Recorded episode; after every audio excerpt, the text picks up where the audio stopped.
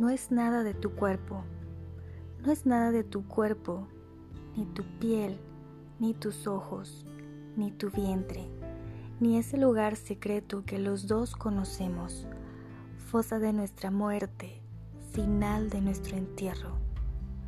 No es tu boca, tu boca, que es igual que tu sexo, ni la reunión exacta de tus pechos, ni tu espalda dulcísima y suave, ni tu ombligo en que bebo, ni son tus muslos duros como el día, ni tus rodillas en marfil al fuego, ni tus pies diminutos y sangrantes, ni tu olor, ni tu pelo.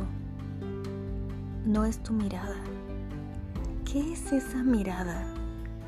Triste luz descarriada, paz sin dueño, ni el álbum de tu oído, ni tus voces, ni las ojeras que te dejan el sueño, ni es tu lengua de víbora tampoco.